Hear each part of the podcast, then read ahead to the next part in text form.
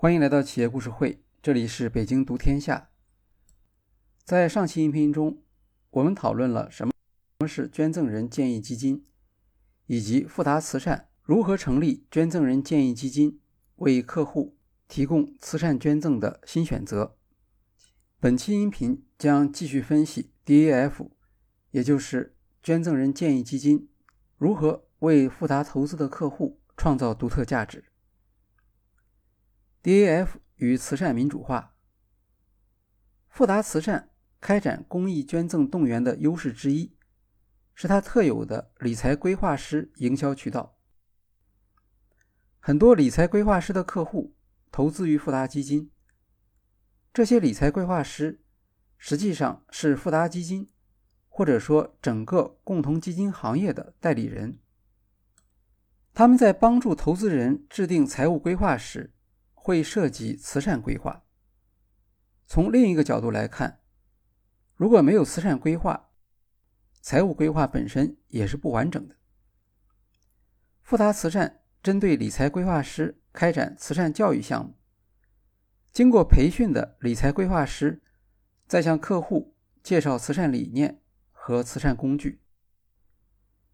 有研究表明，光是同客户谈论慈善话题本身。就有助于促进捐赠。上世纪九十年代开始，DAF 出现了快速增长。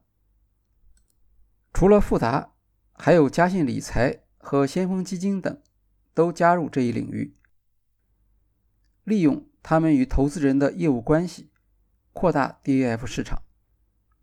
富达则是这一市场的领导者。富达投资的创业精神表现在。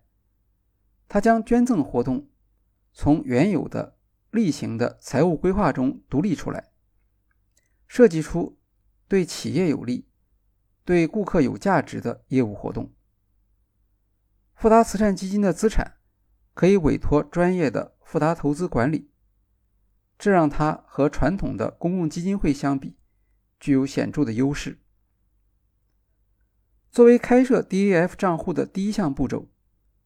富达慈善会询问捐赠人最关心的是什么，这是一个价值发现的过程，帮助捐赠人了解自己的捐赠意向，用于选择捐赠项目和捐赠组织，避免捐赠人未来反悔可能导致的矛盾。富达慈善也会针对客户的共同需要提供整体指导，比如在新冠疫情爆发后。富达客户遇到的问题是急于捐赠，但选择又太多，无从下手。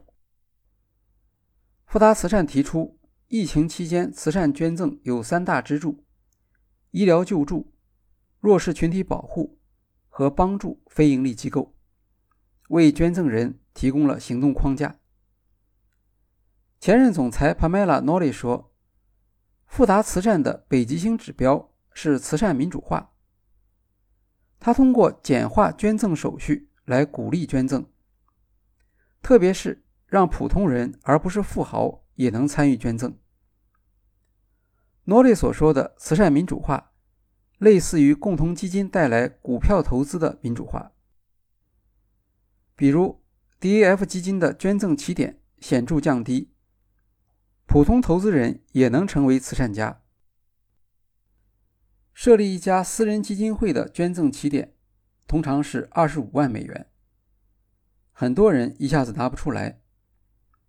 捐赠给 DAF，他们可以从一个比较低的额度开始，之后再补充捐赠，建立起终身捐赠轨迹，或在积累一段时间之后，一次性捐赠比较大的数额。开始时，富达慈善规定。设立一支 DAF 基金的捐赠额度最低是一万美元。当嘉信理财和先锋基金加入竞争后，富达慈善不得不将起点降为五千美元。之后再汇入账户资金的最低要求为一次至少五百美元。二零二零年九月，富达慈善宣布取消账户最低限额五千美元的要求。只设立最低捐赠额要求五十美元。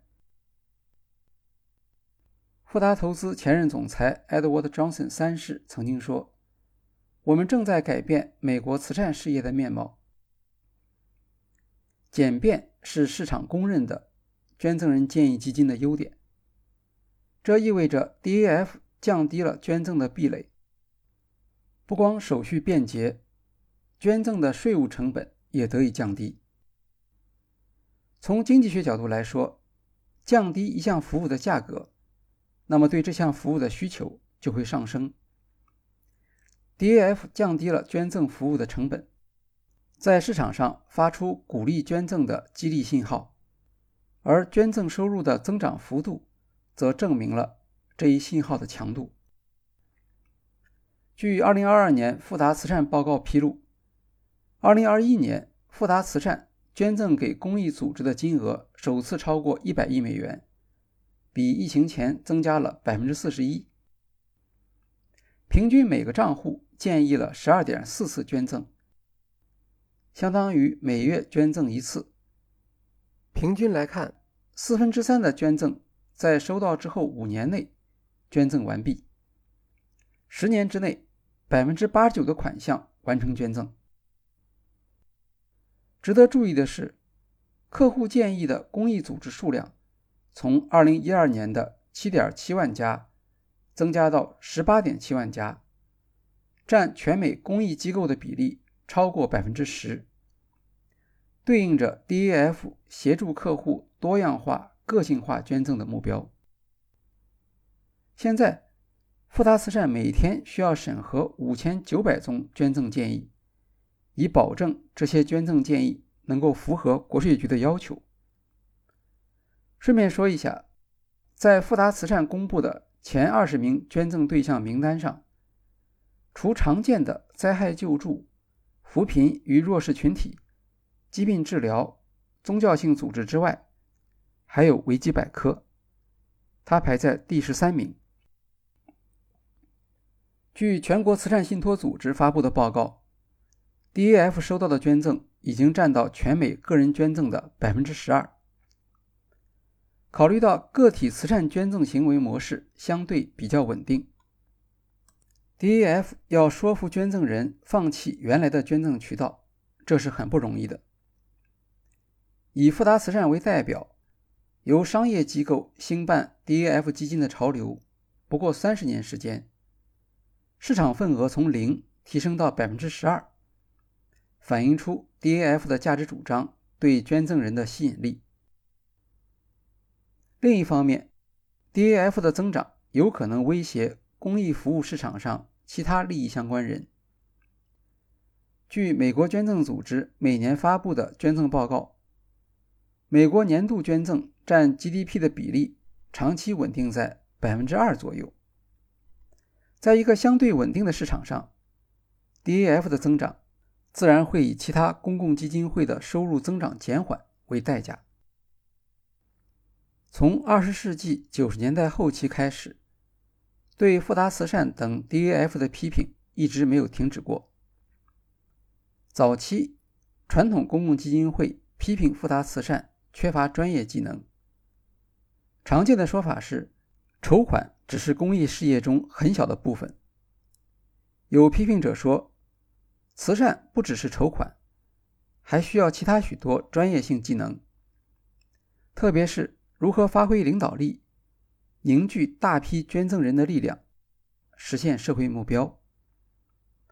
传统基金会通常会有明确的公益目标和资金投放说明，但 DAF 没有。也许可以说，捐赠人的目标就是他的目标。在公益组织看来，这让他们无法了解 DAF 的捐赠意向。这类批评有一定的道理。DAF 看上去确实表现出只会筹款不会公益的特点。《华尔街日报》在1998年曾经援引专业人士的观点，怀疑富达对慈善捐赠的规定不够了解，处理捐赠时会发生错误。时任总裁 Jamie Jeffy 承认，富达慈善没有能力跟踪每一笔捐赠是否合法。比如，有些捐赠人曾经向自己毕业的学校做过承诺，保证定期捐赠。当他们加入 DAF 之后，就会建议富达慈善执行这些捐赠承诺。但美国国税局规定，这类承诺捐赠属于个人负债，应当用税后收入支付。如果富达慈善执行了这类建议，捐赠人事后需要花很多力气向国税局解释，并重新计算应税收入。还有的捐赠人将钱捐给自家亲戚管理的公共基金会，这些当然是不允许的。但同样也是很难通过审查发现的。Jamie Jeffy 说：“类似问题在其他公共基金会同样存在。我们的主要目的是帮助捐赠人将钱捐出去，而不是将精力用来仔细审查。”富达慈善在判断捐赠人建议时的主要依据是国税局发布的 501c3 组织名录。据 Jamie Jeffy 介绍。大约百分之九十九点五的捐赠人建议得到了执行。二十年时间过去，违规的批评少了很多。富达慈善显然从之前的错误中学到教训，掌握了平衡管理成本和合规费用的技术。不过，另一类批评又开始出现。通常，DAF 会声明自己在捐赠时采取目标中立的立场。因为捐赠人的兴趣可能是多样化的，DAF 没有能力判断捐赠对象，只能做一些形式审查。美国民间反腐败调查机构 Sludge 曾经揭露，富达慈善捐赠对象中有三十家公益组织属于渲染仇恨的组织，捐赠金额多达数百万美元。这些批评也许不会让富达慈善惹上官司。却有可能影响捐赠人的态度。人们可能会觉得奇怪，为什么这类组织也可以获得 501c3 公益组织的地位？这和 501c3 组织的审查程序有关。公益组织首先要在所在地的州政府申请注册为非营利组织，然后向联邦税务局申请 501c3 公益组织的税务待遇。在审核时，国税局主要考察该组织是否符合税法 501c3 条款列出的组织要求，特别是审查会不会有利益冲突和内部人自利行为。但政府通常不会介入对公益机构价值观的审核，比如宗教组织中有不同派别，他们的主张可能是针锋相对的，有的公益组织。支持移民，有的公益组织强调本地居民利益。在生育自主权上，有的组织主张女性权利，有的组织主张胚胎权利。当立场对立时，这些组织都会声称自己是公益，而对方是公害。政府可能不具备判断能力，甚至根本分不清这些组织之间有什么区别。也不能将公共资源花在研究这类事物上面，更要避免政治化。因此，国税局只能采取宽口径批准的做法。公益行业媒体《慈善捐赠纪事》曾经列出六十家渲染仇恨的公益组织名单。他所做的公开点名，并没有导致政府取消这些公益组织的资格。当然，社会潮流时常改变，DAF 也要跟随做出反应。二零二二年，在多次发生大规模枪击事件之后，富达慈善和嘉信慈善都找到理由宣布禁止捐赠给和全国步枪协会有关联的公益组织。富达慈善认为，DAF 的一项优点是帮助捐赠人。建立起有规划和可持续的捐赠行为。例如，有了 DAF，公益组织可以建议捐赠人提供跨年度的捐赠和反复捐赠，这是一种更加可持续的公益支持。为了方便捐赠人接触到更多的公益组织，富达联合嘉信和纽约梅隆三大 DAF 设立了公益捐赠在线入口。公益组织可以将这个入口嵌入自己的网站，捐赠人浏览网站时，通过这个入口就可以将 DAF 直接捐赠给这间组织。对于公益组织来说，筹款就是销售，DAF 是一种新的渠道，许多非营利组织不知道如何利用。富达慈善副总裁 Tony Woman 说：“DAF 并不是捐赠人，指定这项捐赠的捐赠者才是。公益机构经常弄不清究竟是谁做出了捐赠决定，他们常常将感谢信寄给 DAF，而不是捐赠人。”这说明，有些公益组织对如何与 DAF 打交道经验不够。DAF 捐赠人通常比较注重长期规划、战略选择，捐赠行为相对活跃，并且愿意承诺。大约三分之二的捐赠人设立 DAF 账户，是为了有能力在退休之后继续捐赠。他们知道自己退休之后。收入可能减少，因此选择在应税收入比较高的时候设立 DAF，通过捐赠减少当期应税收入，同时增加未来持续捐赠的能力。乌们建议说，公益组织应当设法与 DAF 捐赠人建立长期关系，他们是非常有价值的捐赠来源。这项工作的重点是找到捐赠人信息。只要有机会影响他们，就很可能增加捐赠，因为这些钱本来就已经捐赠出去了，只是什么时候使用和捐赠给谁，不需要动员捐赠人另外出钱。DAF 捐赠人不仅长期捐赠，还更有可能推荐他人捐赠。据富达慈善提供的数据，2021年有三分之二的捐赠捐给了之前支持的同一家公益机构，百分之八十二的捐赠者提供了个人姓名和地址，百分之十四提供了账户名称，只有百分之四是完全匿名。公益组织则抱怨说，这百分之四里面可能是一些关键少数。也就是拥有大额账户却不愿意让公益组织知道的捐赠人。乌曼认为，公益组织至少可以做两件事来争取 DAF 捐赠人。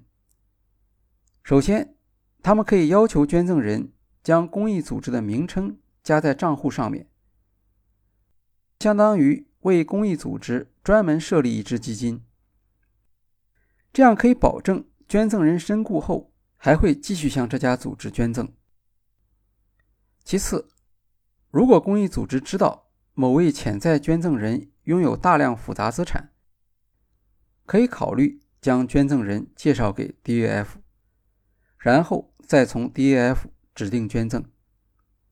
这样做不仅可以节省公益组织的资产处置成本，还可以增加大约百分之二十的可捐赠金额。对于公益组织，DAF 捐赠还有一项独特的优点：这些捐赠往往是非限定性的。所谓限定性捐赠，是指捐赠人在捐赠时规定了资金用途。二零二一年，富达慈善的捐赠建议中有百分之六十四属于非限定性捐赠，捐赠人对资金用途不做限制。他们相信公益组织能够用好这些钱。相反，私人基金会的捐赠通常属于限定性捐赠。比如，银行慈善基金会在捐赠时，可能会指定这笔资金用于某项金融教育项目，而不能用于组织建设，如购买设备或作为一般行政营销费用等。一些公益机构批评说，限定性捐赠是将公益组织作为外包机构来看待，只管利用，不管培养。二零一零年，汽车玻璃大王曹德旺先生向中国扶贫基金会捐赠两亿元人民币，用于救助灾区农民。这是一项典型的限定性捐赠。曹先生要求。按百分之一点五的管理费执行。中国扶贫基金会方面认为管理费太低，无法执行。后来双方协商，将管理费提高到百分之三。这笔钱要发放给十万户农民，差错率不得超过百分之一。曹德旺先生认为，他的捐赠基数很大。管理费的比例自然应该低一些，但他并未给出计算依据。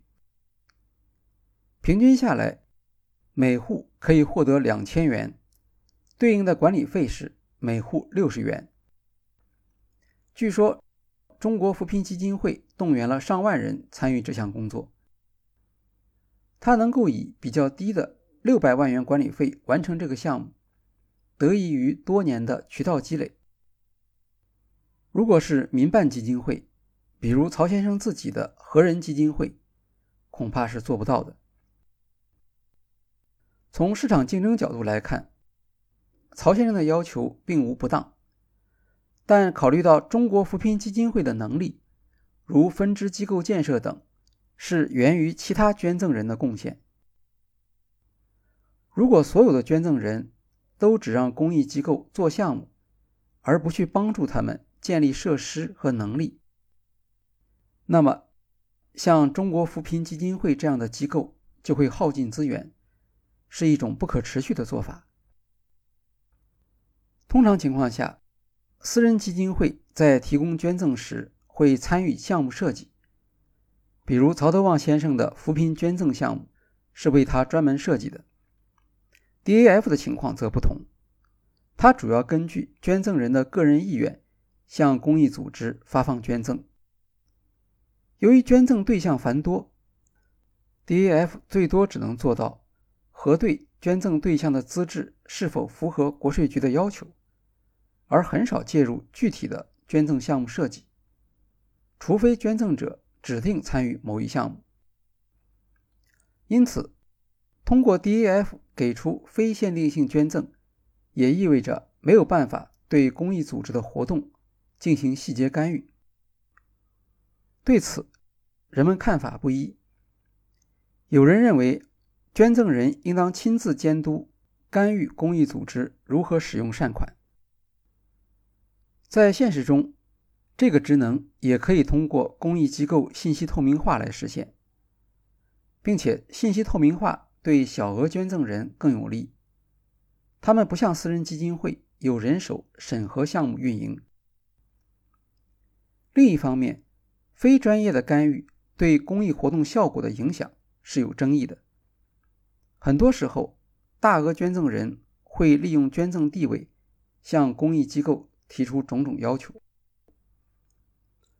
近年来，一种新的慈善风尚开始形成，它的代表人物是亚马逊公司创始人贝佐斯前妻麦肯齐斯科特。从2019年离婚。到二零二二年第一季度，斯科特一共捐赠出一百二十亿美元。这个金额超过了富达慈善二零二一年全年的总捐赠。更重要的是，斯科特所有的捐赠都是非限定性的。他说：“我相信，如果公益组织无需考虑我个人的意见，这些钱一定会用得更好。”公益组织更了解怎样做对受益人最有利，他们不应当将时间用来讨好捐赠人或满足捐赠人不专业的要求。斯科特没有成立自己的基金会，没有地址和网站，他通过 DAF 来捐赠，其中也包括富达慈善。一些大型公共基金会像企业一样聘请专业的销售人员，他们的工作之一是像斯科特这样的有钱人做筹款动员。斯科特组织了捐赠专家委员会，由他们对公益组织的影响力进行评估。这一做法等于由捐赠人承担评估公益组织的责任，而公益组织不必在销售上增加成本，能够将资源专注于他们的公益活动。我们将在下一期音频中介绍 DEF 基金的争议和风险，欢迎到时收听。今天的企业故事会就介绍到这里，谢谢大家。